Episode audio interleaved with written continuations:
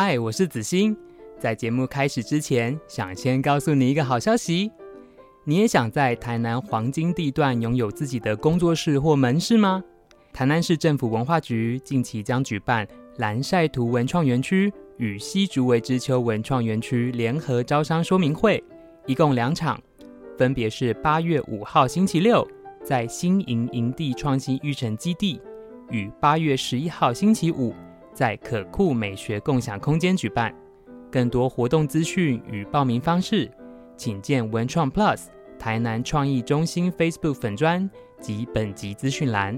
最后，不管是个人、工作室或公司行号，只要是从事文化创意产业，都可以来加入文创 Plus 的资料库。他们提供了一个能给各界文创单位交流及宣传的平台，来提高各品牌的能见度。从创意食堂到设计公司，通通可以入会。重点是一切都是免费的哦！大家要把握机会，这回来参加。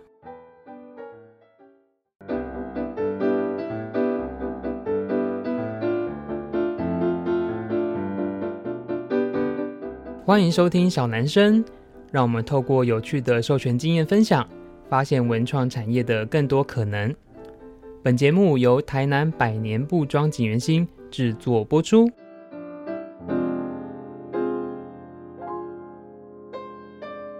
Hello，大家好，欢迎收听小男生小老板的台南生活，我是景元新小老板子欣。呃，大家知道呢，锦源兴其实是一个台南百年的布庄。可是呢，我们家从一九二三年的染坊开始，直到呃我自己回来，在二零二零年转型的时候，除了大家现在常看到这种很文创啊，然后很活泼的印花图样以外，在整个事业上面，或是在这个创新上面，有一个非常重要的事情，或是商业模式的产生，也就是呢，我们开始去做授权。好，所以我想，如果你是长期有在 follow 锦源兴的朋友，你可能会知道，我们在去年底的时候，不管是跟博客来、Hola 公共电视，甚至到更早之前跟很多单位的合作，其实就是做授权哦。甚至你有时候看到我们的那个 po 文的 hashtag 上面会有个印花授权这件事情。好，所以今天呢，我们就要来聊聊关于授权这件事。那我相信，其实也是很多图像创作者呃在做。目前的创作时候，一直很想要理解的事情哦。那那一天呢，刚好跟一个朋友聊天哦，然后聊到说，诶，他最近要去香港看授权展，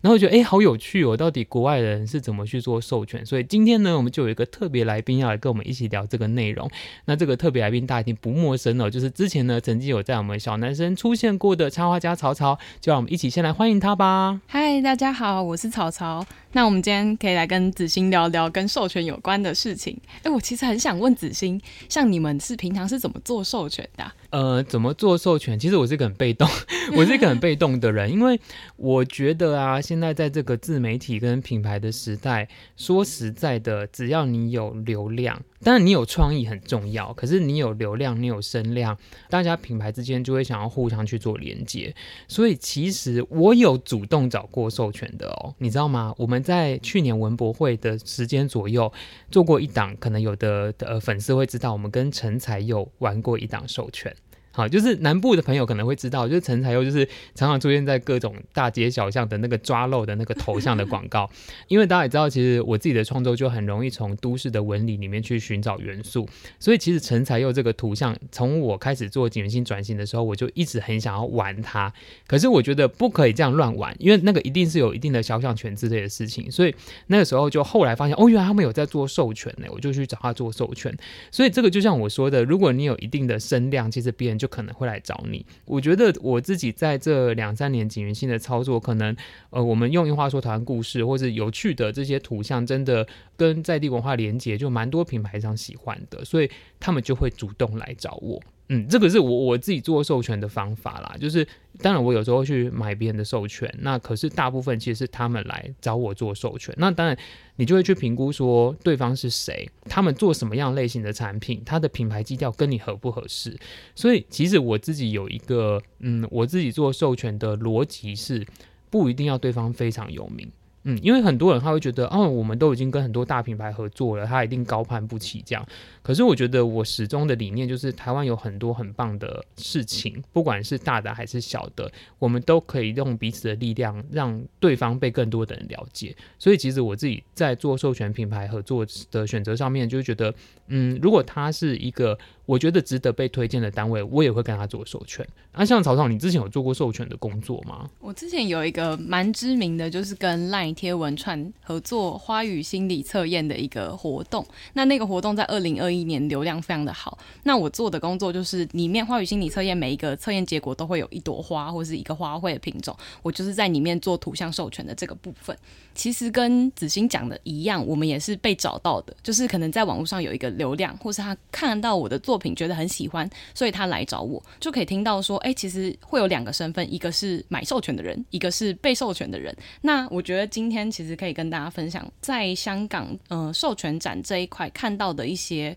整个产业的状况，或是这两个嗯角色之间到底是怎么互动的。所以你是怎么知道香港授权展的啊？嗯，香港授权展应该算是亚洲区蛮大的一个活动，因为我其实平常就有在关注授权，虽然插画家大部分的工作可能是接案这样的形式，授权相对比较少一点。像子欣，你是。印花品牌设计师的话，那你的授权比例可能会比我高很多。但是，因为我觉得我的业务项目里面确实也有一小块是跟授权有关的，但是我对于授权却没有真的这么的了解。相相比你的话，一定没有那么了解。那我就想要去香港看看，哎、欸，国际上到底他们都是怎么做的？嗯，我我想要分享一个在我们聊香港展之前的事情是。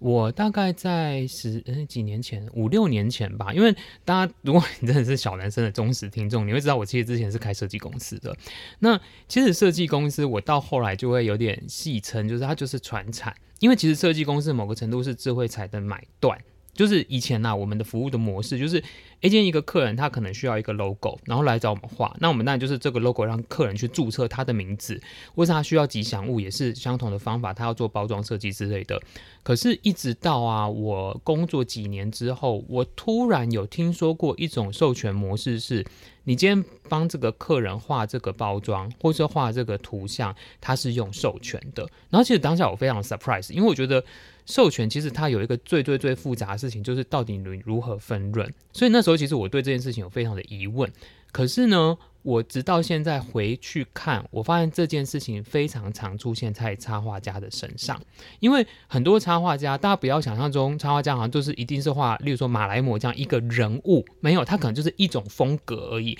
只要那个风格它是有识别度。好像今天会有一个授权模式是，诶，今天可能我呃，我假设哈，我是一个公部门，那我要办一个那个呃，可能海洋音乐季，那我很喜欢这个插画家，所以我就请他来帮我画这一次海洋音乐季的主视觉。可是这个主视觉不是买断的，它是用授权式的，它的所有者还是在这个插画家身上。我就觉得，诶，其实这个是一个。业界蛮有趣的变化，然后我觉得这个变化也跟自媒体的产生有非常大的关系。因为我不知道曹导你有没有感觉，像我自己印象，就是像我自己感受很深刻是，其实啊，到现在每一个插画家自己或是设计师自己的风格是太重要的事情。对，因为过往我们其实，在设计公司的经营上，某个程度就是完全否客人你要什么就要什么。可是我发现，当自媒体的产生，每一个创作者有自己的声量跟风格之后。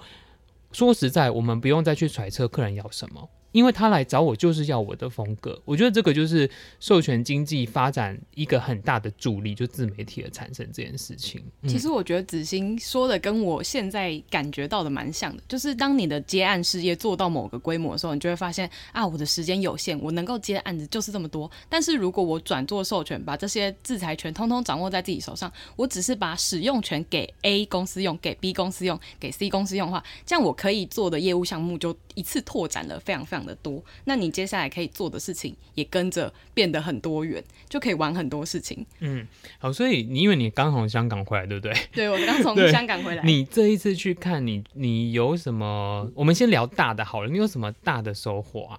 大的收获吗？我觉得，因为香港授权展是一个呃亚洲区算是最大的，所以在那边你可以看到泰国啊、呃越南啊、印尼啊，然后。只要是亚洲国家，基本上你可以看到各个区块，他们就是有一个，比如说台湾也有一个主题区，那你就可以看到那一个国家里面算是很优秀或是很不错，国内已经有一些声量的品牌来到现场，那你就可以看到他们到底是怎么经营自己，或是在这个国家里他们喜欢的风格可能是什么样子。嗯、所以其实你可以逛一圈之后，你就大概知道哦，也许日本市场他们就喜欢大概这种风格、这种路线，可是到韩国市场可能这个风格就不被喜欢，它可能就变成是。另外一个风格是被喜欢的，所以我觉得其实它算是会让你有一个很具整个产业观的感觉。嗯嗯嗯、然后我觉得在现场有一个很棒的设计，因为其实呃，我觉得香港授权展是目前国内没有的规模，就是它的。规模是台湾目前没有办法做到，大概是文博会的几倍？大概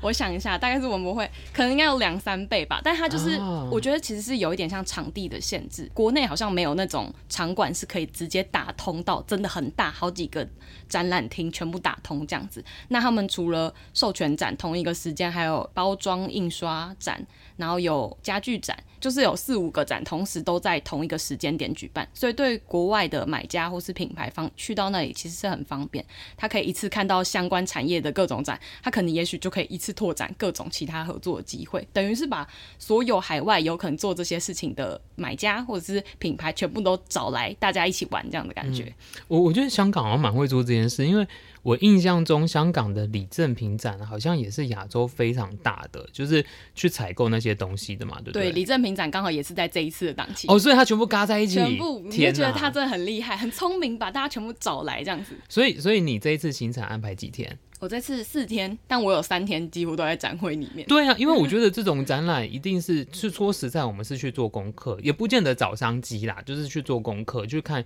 别人在做什么。所以其实出差是蛮累的，没错，我每天都走超过一万五千步，真的。然后，所以呃，像你这一次去了四天，然后三天在看展览，那我我不知道，因为其实像如果有去过文博会的朋友会知道，台湾文博会我有印象啦，都是五天，然后他前两天会有所谓的 Buyer Day，就是呃 B to B，你必须要换名片才可以进去的，因为他们希望有比较舒服的场域，让大家真的有呃商业上的合作，产生真正的产值，而非当现场的零售这样。我不知道像他们这种会展，以你这一次去看，他们到底是几天呐、啊？然后你需要在行程之前准备什么吗？还是你要先上网 booking 吗？还是不用？你就像逛百货公司这样走进去呢？哦，其实我觉得他们在 B to B 端做得很好，因为他们现在就是。总共就是三天，不管是哪一个展，同时有四五个展在现场，但全部都是三天，而且是一样的那三天。那每一个展通通都是要登记的，就是你一定是品牌方，不然就是你是买家，你一定要去换名片去登记，你才可以入场。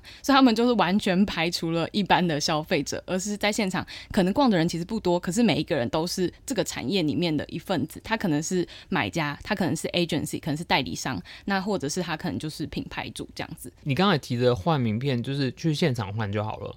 对，现场可以登记，但是因为像我这次去，我是用台湾买家的身份，就他们主办对海外的买家有一些补助的方案，嗯、所以我这次是有拿到机票的补助。还有这件事，你为什么现在才 告诉我？我下次应该找你一起去 啊！原来，呃，好，那所以。等于就是你坐飞机去，然后现场换证，然后进去参观嘛。那嗯，你觉得以他们目前的状态，因为我我没有去过，我也我目前没有看到照片，所以我不知道它是像文博会这样一摊一摊，有大摊有小摊，然后它是以国家为单位，然后去做集体的，就是 IP，我们讲智慧财，就是授权的露出，是这个模式吗？对，是一摊一摊的，但它就没有分大小摊，就是会来的基本上都是专业摊，因为它就是等于是用一个国家一区在分，哦、所以等于是你在现场看到的每一摊，可能就已经是那个国家很顶尖的不错的品牌方了。然后他们另外有单独拉一区出来是给新锐品牌的，我觉得这也算是可能就是大摊小摊的差异。这新锐品牌他们就是有大概四十五个摊位，但是都是香港的，就是他们可能就是捧在地的品牌往上扶持这样子。然后我觉得他们现场有一个很棒的设计是他们在主入口的地方有有一面看板，然后这面看板上面有很多小牌子，然后就有四十五个，他们把这四十五个新创品牌，呃，做成一个一个的小卡，那小卡上面会有他们的图案跟他们在哪一个摊位编号，这样简单的简介，这样子买家一走进来的时候，你就可以从那四十五个就整面墙看到你想挑的，然后把牌子先拿起来，然后你再看他在哪个摊位再走过去，其实就蛮蛮直觉的。很像我们家的樱花小卡，对对对，就是小卡片这样子。嗯，哎、欸，那像台湾这一次是有参展的，台湾大概有九个摊位吧？啊，他那个是公部门带去的吗？呃，他们对于参展方其实也有补助。他们其实，我觉得这个这个展会，他们蛮多钱在补助买方跟品牌组的。可是像台湾这一次去，你有就是我们会知道的人吗？有有我们知道的人，例如，呃，你知道马吉猫吗？啊、哦，我知道。嗯，马吉猫他们就是其中的展览的品牌方之一，但是他们去的是。呃，香港当地的代理商，我觉得这也是一个蛮有趣，可以跟大家分享，就是。我们去海外参展，不一定是创作者跟创作者本身，可能一两个团队伙伴一起直接飞去那边参展。也许是你在那边找到一个对当地市场熟悉的代理商，然后去那边请他们帮你处理这件事情。所以，其实我当天并没有看到马吉猫本身的创作者。哦，因为其实很多做授权的品牌插画家幕后是有经纪人的，或是是有经纪公司。所以，其实我就是会觉得很好奇，说无论你今天是多优秀的创作者，或是你。IG 粉丝有多少人？说实在的，不是每一个创作者都那么擅长做 B to B 的业务推广，甚至有时候你刚刚包含语言上也是一个问题。所以我那时候就很好奇，说，哎，原来台湾有去参加，那他是公部门带去参加的，还是这些经纪公司带去参加的？就是。其实，因为我我其实没有得到这个资讯，我就不知道到底他们是怎么进入这个市场。因为你看，像每次台湾文博会也是啊，就是至少以前啊，特雷一百区就是一百摊嘛。那除了这个以外，当然外面会有一些已经很线上的品牌在做。但是，其实如果大家去看那个。呃，像文博会的话，它会有那个入场的那个地图表，对，它就会有这一区是，例如说木棉花，这一区是三丽鸥，那真的就是不同的品牌这样子。那当然台湾也有台湾自己的品牌，所以像你那时候这样在逛，你等于三天都在 IP 授权区吗？我大概花一天的时间，但是我中间会来回穿插，我可能一下去包装的那个展，哦、然后一下再去李正平的展，就是逛了蛮多地方的。嗯嗯嗯。所以你自己看完之后，你觉得，因为像你有跑过台湾的文博会嘛，嗯、就是你觉得到底呃香港的会展跟其实某个程度文博会就是台湾的会展，在做 IP 授权的，只是我自己的经验，可能因为我参展的那一年是在高雄办的，我必须说我我其实蛮支持。在南部办的，因为我觉得稍微平衡北中南资源是一件好事。可是相对它当然就会有一些推力，就是可能有些 buyer 就会觉得不想下来，那或者是说可能还是疫情的情况，因为去年其实还是算有疫情，所以我自己观察的国际买家就没有那么多。可是我相信香港应该是非常多国际买家，对不对？对，我觉得像，因为像你，你去参加的那一次高雄的文博会，跟之前在台北的，我都两个都去过，所以我可以观察得到，高雄确实人流稍微有少一点点的感觉。嗯、但我觉得，为什么台湾的展会会没有国际 buyer，是因为他没有把其他的展整合在一起，哦、所以就变成我一次去，我只能看文博会。那也许我一天看完，可是我需要搭好久的飞机来来回回。哎，所以我觉得在这一块，香港这个主办方真的做得很好，他把四五个。差不多产业的展全部都整合在一起，然后一次找这些人全部都来。像因为我们自己是做品牌的嘛，所以其实我们同时是品牌方，可是我们公司有做产品，所以我们同时又是买家。那我在看 IP 授权展的时候，我可能是看跟品牌有关的事情，可是我到礼赠品或是到包装印刷展的时候，我看的是香港跟大陆的厂商，看有没有合作机会，也许我们就可以往中国或是呃香港的市场去拓展。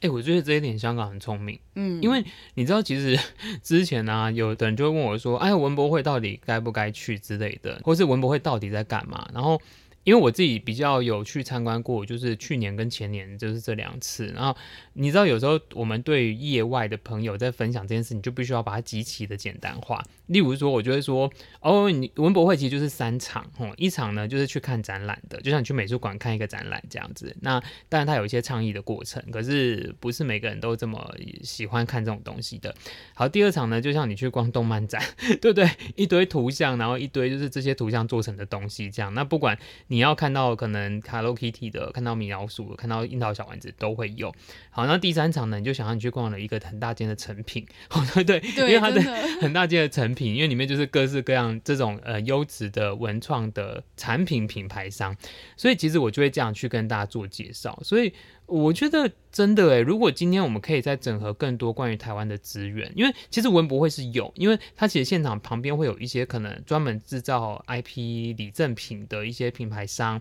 然后是其他的。可是我觉得是可以再扩张。可是文博会有个状况，也是因为它的国际参加的卖方，那算卖方嘛？哈、嗯，就是从国外来到台湾要卖他 IP 的摊位其实很少，是有现场有，可是比较像是主办单位要来的。对，而我的观察是这样子。嗯，我觉得其实国内现在有开始在做像有点像香港授权展示，像今年年初到一月一号的时候有第一届的台湾创美会，它就是 B to B 的。嗯有点像图像授权或是品牌授权的媒合会，那它就真的是 B to B 的，就是人数上就不会是像文博会那么大量。但我觉得这个台这个部分台湾还在一个很刚起步的阶段，所以可能现在还没有办法做得像香港一样这么世界或者是亚洲区这么大的规模。但是我觉得目前是有看到它在成长中，我觉得这一块是图像创作者可以多去学习，然后可以往的方向去。我我真的觉得啊，虽然现在下结论有点太早，就是。呃，如果你今天真的是一个图像创作者，千万现在的局势完全不适合你隐姓埋名的帮各种客户做他的案子。我觉得现在这个社会、这个产业的呃氛围跟未来的趋势其实非常不适合，所以我都很建议大家就好好的去发展自有品牌。然后我讲的自有品牌，你不要想说每个人都要做亚克力钥匙圈跟纸胶带，不是哦，而是你要有一个很明确你自己的定位，甚至是讲坦白话，就是你有一个你自己 IG 的账号，可以不断的让你的。呃，创作的内容越来越精炼，我觉得这个对于未来的发展会很有帮助。不然，你永远就是一个工厂的产线，你接到一个案子，你画完结束；接到一个案子，你画完结束。那像我，其实我之前曾经有在，因为不知道前几集 Podcast 还是之前的媒体有分享过。你知道我第一次做授权的时候，嗯，那时候我非常的惊讶，就在景元新的时候，你知道，因为其实授权有个基本的算法，就是呃，你的复制量。的跟你的产品单价，然后跟到你授权的趴数，然后它会有个基础的算法，算出来会是多少钱这样子。然后那时候呢，我就用业界的这个公式算完之后，我忽然发现，哦，原来我只要把这个 AI 档丢给他，我可以拿到我以前接一个设计案的费用。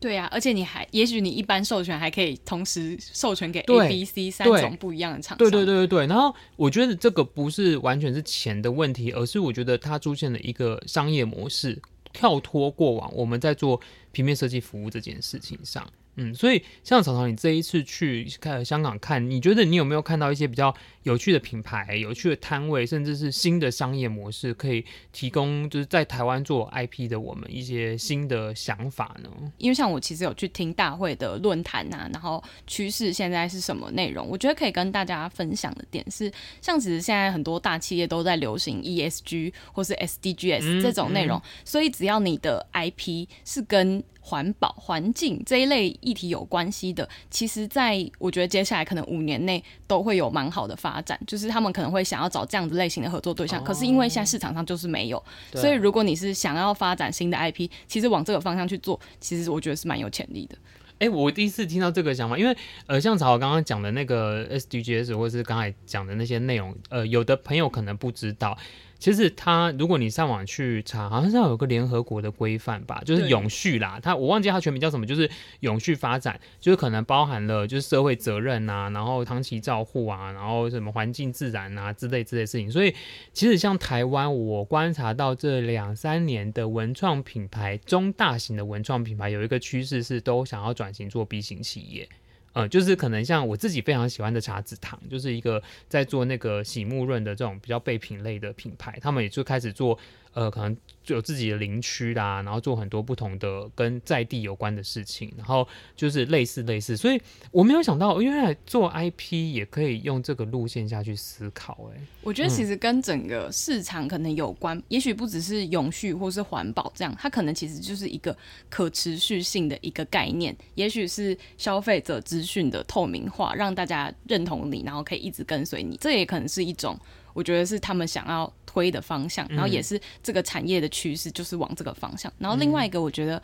除了 SDGs 跟 ESG 这两块之外，我觉得还有一个点是，呃，体验在生活中会变得很重要。就是那个体验，也许是你要卖一个产品，或是你要办一个活动，但这个体验让民众或是消费者在生活中觉得，哦，它是一个很酷或是很特别，也许是很游戏化，或者是一个什么样的特殊的体验，让他觉得很有趣，让他觉得他的生活很充实的话，我觉得都是对 IP 会有帮助的。它可能会是一个决胜点。因为我觉得 IP 创作者最目前啦最容易露出的应该是电子媒体，对不对？就是手机啊，或是卡通啊、YouTube 啊之类的。那你要怎么样去？因为我不知道他们大会有举什么例子，就是让大家可以透过不同的方式。无感，或是各式各样的活动去深化，因为你好，你今天假设像像草草你自己的的账号好了，你不可能就是去办大家跟着青蛙去就是去红树林探险吧，因为你就 你要自己 hold 一个活动是生态冒险这件事情。那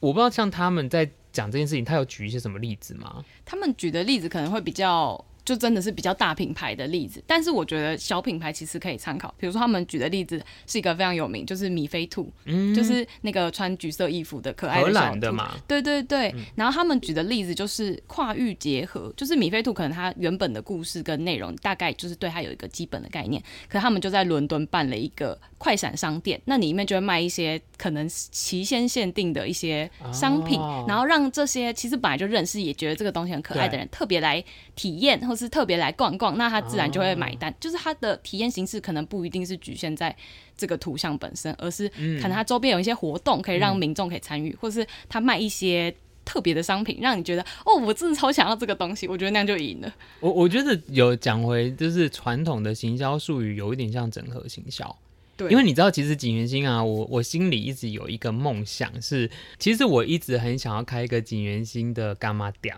但是我觉得不一定是今年或是这几年的事情。重点，这个干妈店卖的是吃的。诶，好，我跟你讲为什么我想做这件事情哈，是因为我发现过往啊，我在开设计公司的时候，因为我们做很多包装食品包装，我们公司做很多，因为大家知道，其实某个程度加工食品的进入门槛，可能相对机械设备来的低。因为你今天要突然，你今天做假踏车踏板做出来，你可能做不出来，因为你可能就要买一个几百万、几千万的机器。可是今天叫你自创一个果酱品牌，诶，可能可以哦，感觉只要有电锅、有锅子就可以做这件事。所以，呃，在这十几年来的创业潮里面，就应该说在十年来的创业潮里面，其实很多是做食品加工的品牌，或是做食品升级的品牌。